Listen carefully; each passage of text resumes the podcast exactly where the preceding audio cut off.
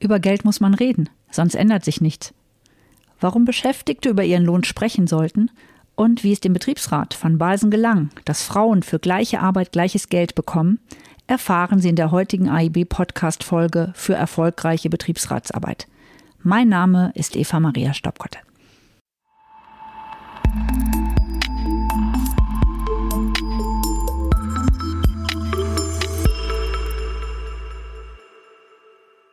Hallo, ich freue mich heute Manuela Hase im Interview begrüßen zu dürfen. Da uns die Pandemie immer noch zwingt, Abstand zu halten, haben wir auf das schon jetzt seit einem Jahr längst bekannte Videocall-Tool zurückgegriffen. Ähm, und Frau Hase sitzt mir quasi gegenüber virtuell. Ähm, herzlich willkommen, Manuela Hase. Sie ist die Goldpreisträgerin des Deutschen Betriebsrätepreises 2020 und BR-Vorsitzende des Balsenwerks in Farrel und auch Gesamtbetriebsratsvorsitzende. Frau Hase, das von Ihnen eingereichte Projekt Gleicher Lohn für gleiche Arbeit hat große Begeisterung bei Jury und Publikum erzeugt.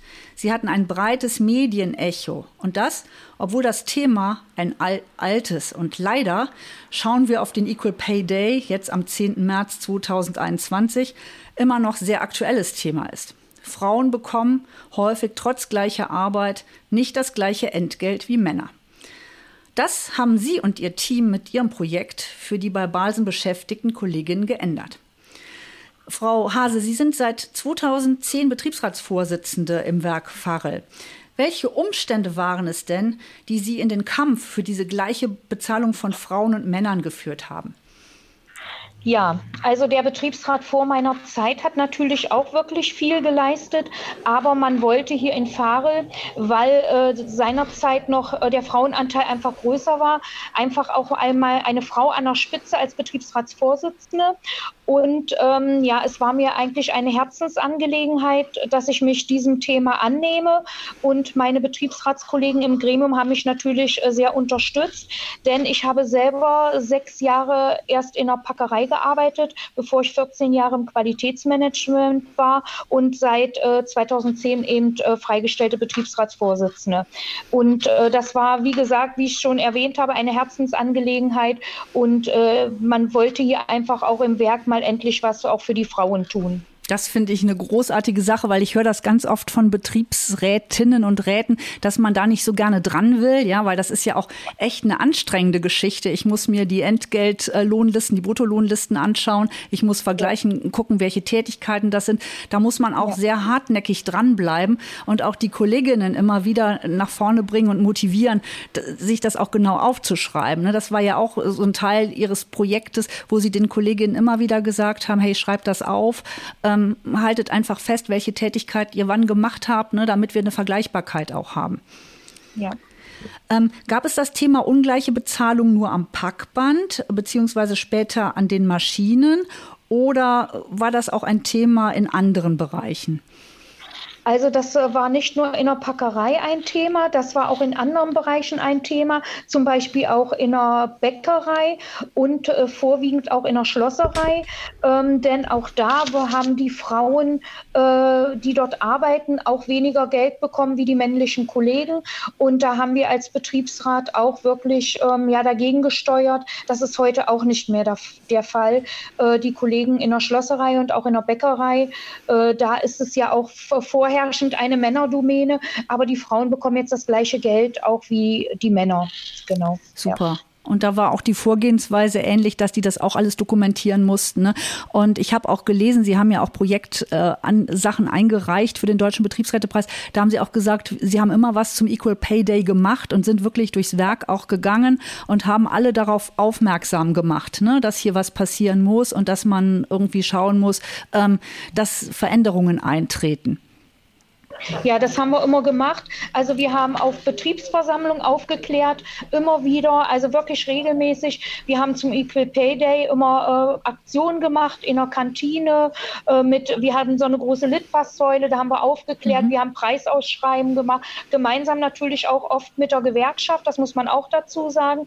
Und äh, die Aktionen sind aber auch bei den Männern äh, sehr gut angekommen, so dass wir dann auch, dass das auch wirklich öffentlich gemacht wurde, aber auch in den anderen Balsen Eisenwerken Berlin und Basinghausen sind darauf auf, aufgestiegen und auch dort äh, hat man schon jetzt einiges erreicht, was gleiche Bezahlung für gleichwertige Arbeit betrifft. Genau. Mhm. Ja. Also ich habe jetzt verstanden, es ist auch wichtig, dass ähm, die Informationsgrundlage für die Beschäftigten einfach erstmal auch äh, dargestellt wird und dass die einfach genau wissen, hey, was passiert hier eigentlich? Ne? Und wo stehe ich jetzt als Beschäftigter, als Beschäftigter? Das ist ja auch immer so ein grundeigenes äh, Anliegen, was jeder Mensch hat. Wie, sie, wie sieht meine äh, Arbeitsleistung aus, beziehungsweise die Wertschätzung seitens des Arbeitgebers, was bekomme ich dafür? Ne, das ist ja so ein Teil.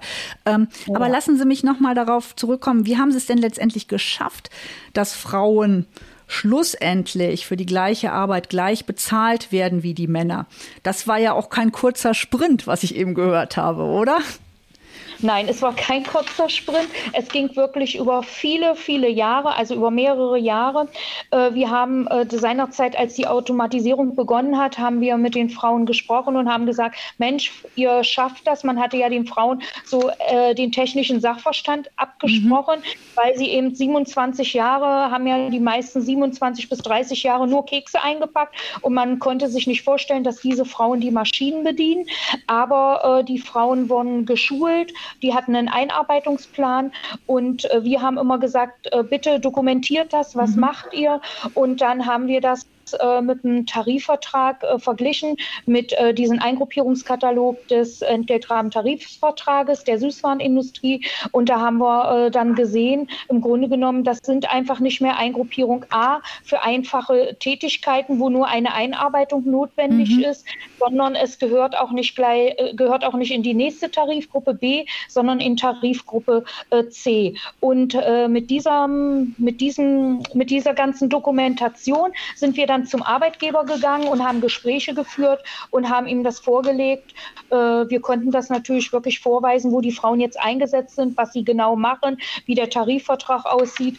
Und äh, da sind wir dann im Verhand, was heißt Verhandlungen, jedenfalls haben wir Gespräche geführt und äh, so, dass der Arbeitgeber auch eingelenkt hat und hat gesagt, ja, Sie haben recht und die Frauen wären höher gruppiert. Das ging dann nach und nach, weil ja nicht gleich alle Anlagen sofort automatisiert mhm. wurden, sondern nach und nach wurden dann wirklich die Frauen höher gruppiert geführt und im Endeffekt waren es äh, wirklich fast 100 Frauen. Wow, ja. das ist klasse. Wie viel haben die denn jetzt mehr verdient im Monat? Also was war denn dieser Entgeltsprung, der gemacht worden ist? Also genau, man sagt ja immer circa 200 Euro, aber es waren ganz genau 188 Euro und 50 Cent. Okay, und das ist ja. natürlich auch schon, ne, wenn, wenn ich eh wenig habe, ist das ja schon wieder was, ne, was ich dazu ja. bekomme. Und das wirkt sich ja auch alles nochmal auf die Rente am Ende aus. Ne? Äh, ja, da haben sie ein großartiges Teil gemacht. Aber das war ja nicht so unproblematisch, denn äh, Sie haben auch in dem Projekt beschrieben, es gab 24 Eintarifierungsklagen, ähm, ja. die ja dann letztendlich auch gescheitert sind. Woran lag das? Ähm, ja, das lag äh, einfach daran, das sind ja die Anlagenleitungen bei uns ähm, und diese haben wir, weil da auch das, die Aufgaben sich der Anlagenleitung einfach äh, verändert haben. Sie haben mehr Verantwortung. Äh, früher war es so, Anlagenleitung mussten nur äh, Leute äh, zur Pause ablösen. Heute müssen diese Anlagenleitungen an der Anlage alle Maschinen bedienen, mhm. müssen alle Kontrollen machen, durchführen. Und da haben wir gesagt, äh, wir hatten es ja schon erwähnt, oh, da haben wir richtig Blut geleckt. Da haben wir gedacht, oh, jetzt 塞 es dem Arbeitgeber mal, weil da wollte der Arbeitgeber nicht einlenken und darum haben wir die Eingruppierungsplan gemeinsam mit der Gewerkschaft vorbereitet. Okay. Auch das hat so circa ein halbes Jahr gedauert, ja. die ganze Vorbereitung. Aber wir sind daran gescheitert, weil Richter ähm, müssen sich ja an irgendwas orientieren. Und da haben sie sich an den Tarifvertrag der Süßwarenindustrie in, mhm. äh, orientiert und der ist von 1987 veraltet. Der gibt eigentlich ähm, diese Tätigkeit, die heute eine Anlagen Leitung machen muss, nicht er. Und daran sind wir einfach gescheitert. Aber es ging auch um Wertschätzung. Und so haben wir so eine kleine Betriebsvereinbarung gemacht. Und danach ist eben gestaffelt, wenn die Anlagenleitungen bekommen jetzt eine Anlagenleitungszulage. Okay. Also die ist gestaffelt von 50 bis 150 Euro, sodass sie im Endeffekt doch etwas mehr Geld bekommen. Und es ging ihnen auch um die Wertschätzung, die der Arbeitgeber dann auch äh, wirklich den Kollegen entgegengebracht hat, weil wir mit jeder Anlagenleitung wirklich ein Einzel Einzelgespräch geführt haben, wo das nochmal äh, ganz klar und deutlich gesagt wurde, äh, was sie eigentlich für einen guten Job machen. Aber äh, ja, da hat der Arbeitgeber Glück gehabt, dass der Tarifvertrag so veraltet ist. Aber ja, da muss man natürlich dran arbeiten, ja, gemeinsam mit der Gewerkschaft. Ja, genau. So. Wie, wie stehen, wie stehen die, ich hatte das eben mit äh, meinem Kollegen nochmal besprochen, wie stehen denn die Chancen, dass man äh, da so einen Tarifvertrag äh, verändert? Das ist ja auch eher so ein dickes Brett, was ich bohre, ne? weil ich habe da ja mehrere äh, Stakeholder am Tisch sitzen. Ja, also das ist sehr schwierig. Ich war äh, seinerzeit in der kleinen Kommission. Wir haben da begonnen wieder im Jahre 2013. In 2018 ist es dann gescheitert, weil im Grunde genommen es sollten Probeläufe stattfinden in verschiedenen Betrieben, die mit am Verhandlungstisch saßen. Äh, allerdings haben die Arbeit, die Arbeitgeberseite eine Kostenlawine auf sich drauf zukommen sehen, mhm. denn viele Betriebe der Süßwarenindustrie sind, äh, da sind die Kollegen oder die Mitarbeiter nicht mal nach dem alten Tarifvertrag richtig eingruppiert, okay. sodass diese Probeläufe gar nicht äh, stattgefunden haben. Und ähm, ja, und dadurch äh, ja, ist das, äh, ist diese, sind diese Verhandlungen einfach gescheitert. Es ist ärgerlich. Wir wollten sie im letzten Jahr wieder aufnehmen, aber im letzten Jahr hat uns dann Corona einen Strich durch die Rechnung gemacht. Okay. Also ich hoffe, dass wir da irgendwann wirklich mal vorankommen. Ich weiß nicht, nicht, ob ich das noch erlebe, aber okay, äh, was heißt erlebe schon, aber ob ich das noch im Arbeitsleben erlebe. Ja, da und, hoffe ich äh, aber drauf, dass Sie dabei sind, damit das nach vorne ja. geht, Frau Hase. Ja, ich bin ja nicht mehr so jung. aber Frau, ja. Frau Hase, ähm, jetzt fragen sich sicherlich äh, andere Betriebsrätinnen und Betriebsräte, ähm, was können Sie denen empfehlen, wenn Sie sich des Themas, wirklich dieses anstrengenden Themas, gleiches Entgelt für gleiche Arbeit annehmen und quasi mehr für die Beschäftigten rausholen wollen. Haben Sie da ja, Tipps? Also, ja, klar. Also man hat so ein paar Ratschläge. Also auf jeden Fall ist es erstmal wichtig, mit den Kollegen zu reden. Mhm. Erstmal äh, vernünftig kommunizieren, was wollt ihr, was äh, sollen wir machen. Auf jeden Fall ist es wichtig, eine sehr gute Vorbereitung. Äh, wie gesagt, diese Dokumentation, die Vorbereitung und auch mit der Gewerkschaft zusammenzuarbeiten, weil die können einem wirklich noch mal ein paar Tipps geben. Also man muss wirklich so beharrlich, das Thema ist langwierig, aber man sieht es ja an unserem Beispiel, äh, Beharrlichkeit zahlt sich aus. Wir sind immer dran geblieben und das rate ich jedem Betriebsräten, dass sie sich nicht äh, von abbringen lassen sollen, wenn sie es einmal angefangen haben. Es kann eben über mehrere Jahre dauern, aber äh, der Erfolg spricht ja eigentlich für sich. Also da muss man wirklich dranbleiben an dem Thema. Aber ja. in jedem Fall, also finde ich eine ganz, ganz großartige Leistung. Was würden Sie denn Beschäftigten empfehlen, wenn, äh, wenn die in so einer Situation sind? Sich klar an den Betriebsrat auch wenden, ja. ja. Ja, also auf jeden Fall an den Betriebsrat wenden, zur, mit der Gewerkschaft reden. Das kann man äh, gemeinsam auf jeden Fall über das Thema sprechen.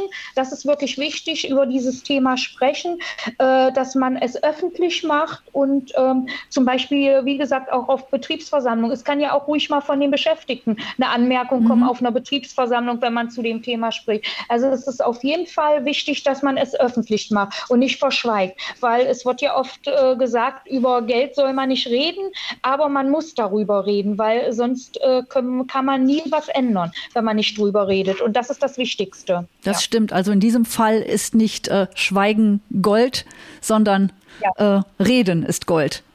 Genau. Schweigen genau, ist Silber, ja. Ja, Schweigen ist Silber, genau. So könnte man das umdrehen, dieses Sprichwort. Ja.